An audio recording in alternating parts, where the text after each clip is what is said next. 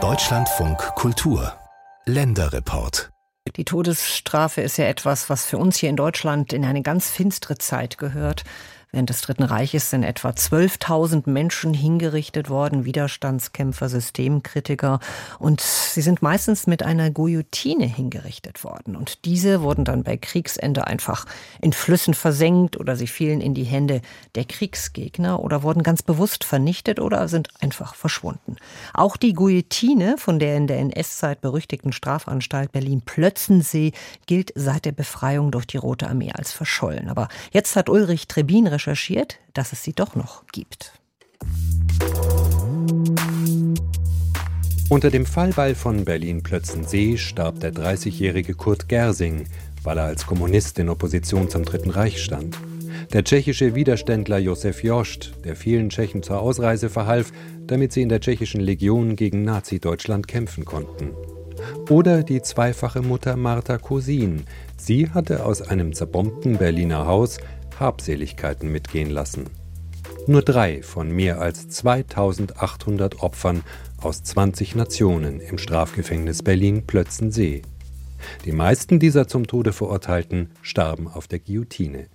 Bevor das Plötzenseer Fallbeil nach Kriegsende wie vom Erdboden verschwindet, machen Soldaten der Roten Armee noch Fotos im Hinrichtungsschuppen und auf ihnen ist auch die Guillotine zu sehen. Anhand dieser Fotos hat der Kunsthistoriker Siebe Wartener vom Bayerischen Nationalmuseum in München nachgewiesen, dass die Plötzenseer Guillotine noch existiert. Sie ist sogar öffentlich zu sehen, und zwar im ehemaligen Hinrichtungsraum der Gedenkstätte Zuchthaus Brandenburg-Görden in Brandenburg an der Havel. Es gibt aus Plötzensee diverse Fotos aus dem Zeitraum der Befreiung worauf sich der mechanische Teil ziemlich genau erkennen lässt und auch der Unterbau. Und die in Brandenburg stehende entspricht in etlichen Details exakt der, die durch die Fotos von der Befreiung in Plötzensee dokumentiert ist. Eigentlich suchte Wartener nach einem Beweis dafür, dass die Guillotine im Depot des Bayerischen Nationalmuseums diejenige ist, mit der im Gefängnis München-Stadelheim unter anderem die Geschwister Scholl geköpft worden waren, sowie 1200 andere Verurteilte. Weil sie wie die Plötzenseer aus der Münchner Manufaktur Johann Mannhardt stammt, hat Wartina allen fünf Guillotinen, die die Firma gebaut hat, nachgespürt. Und dabei hat er festgestellt, dass nur die Münchner und eine weitere bayerische Maschine vollkommen identisch sind. Danach gab es mehrere Weiterentwicklungen, die die übrigen drei Modelle von ihnen und voneinander unterscheiden. Eine ging nach Hannover, eine nach Straßburg und eine nach Bruchsal – und diese wurde 1937 nach Berlin-Plötzensee verbracht. Wenn ich jetzt die Geschichte der Firma Mannhardt anschaue, die hat 1856 die gebaut, die nach Plötzensee kam. 1959 hat sie schon deutlichere Abweichungen gehabt. Also die in Görden, die wäre, wenn sie nicht identisch wäre mit der Plötzenseer, ein Zwilling. Aber nicht einmal ein Zwilling des Plötzenseer Exemplars kann die Guillotine von Brandenburg-Görden sein, sagt Wartenar denn er hat an ihrem Fallbeilrahmen oberhalb des Auslösehebels eine Macke ausfindig gemacht, die sich auch auf den Plötzenseer Fotos von 1945 wiedererkennen lässt. Damit ist bewiesen, dass die Guillotine von Berlin-Plötzensee heute in der Gedenkstätte Brandenburg-Görden steht. Wie sie nach dem Krieg allerdings dorthin gekommen ist und ob damit in der sowjetisch besetzten Zone und späteren DDR noch Menschen enthauptet wurden, ist bisher unbekannt.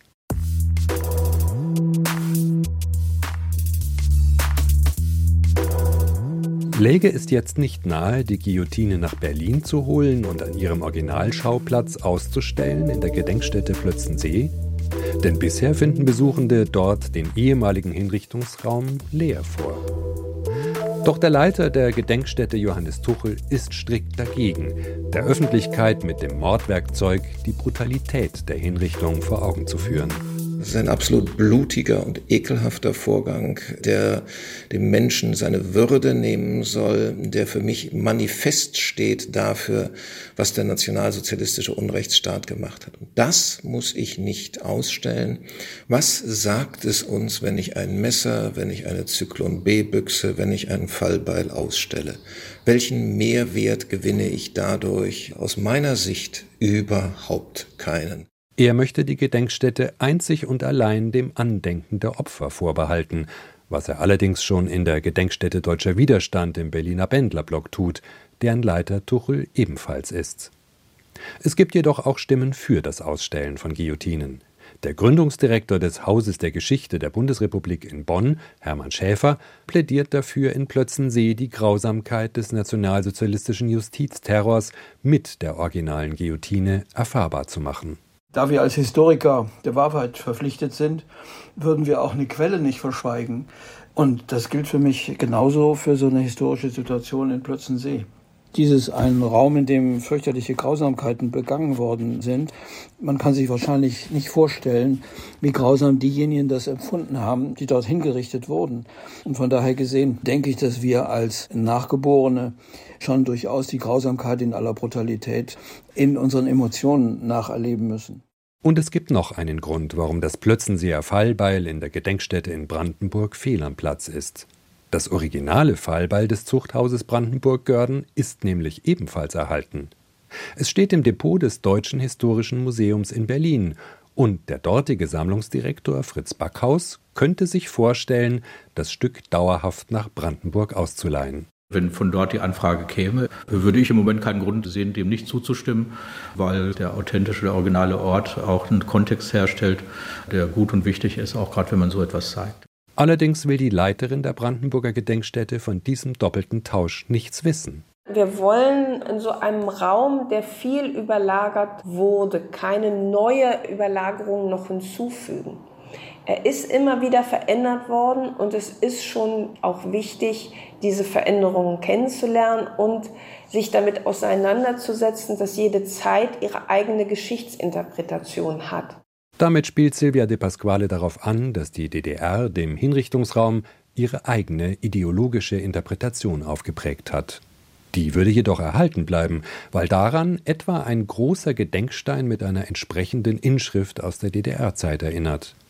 Auch sonst müsste es keine baulichen Veränderungen geben, man würde lediglich die später hierher gebrachte durch die originale Guillotine ersetzen. Der Geschichtsprofessor und Gründungsdirektor des Bonner Hauses der Geschichte Hermann Schäfer findet es wichtiger, an den NS-Terror zu erinnern, als an die DDR-Ideologie. Dafür gäbe es andere Orte. Originale gehören dahin, wo sie benutzt worden sind. Die Geschichte rückt näher, die Betroffenheit wird größer und der Erinnerungsfaktor ist sehr viel höher. Und ein großer Erfolg ist immer, wenn jemand auch erzählt, was er gesehen hat. Und es ist ein Riesenunterschied, ob er sagen wird, da steht so ein Instrument, das so ähnlich war wie das, was da verwendet worden ist, oder ob er erzählt, da ist das Original. Ich habe das Original gesehen, mit dem die Menschen hingerichtet worden sind. Das ist ein Riesenunterschied.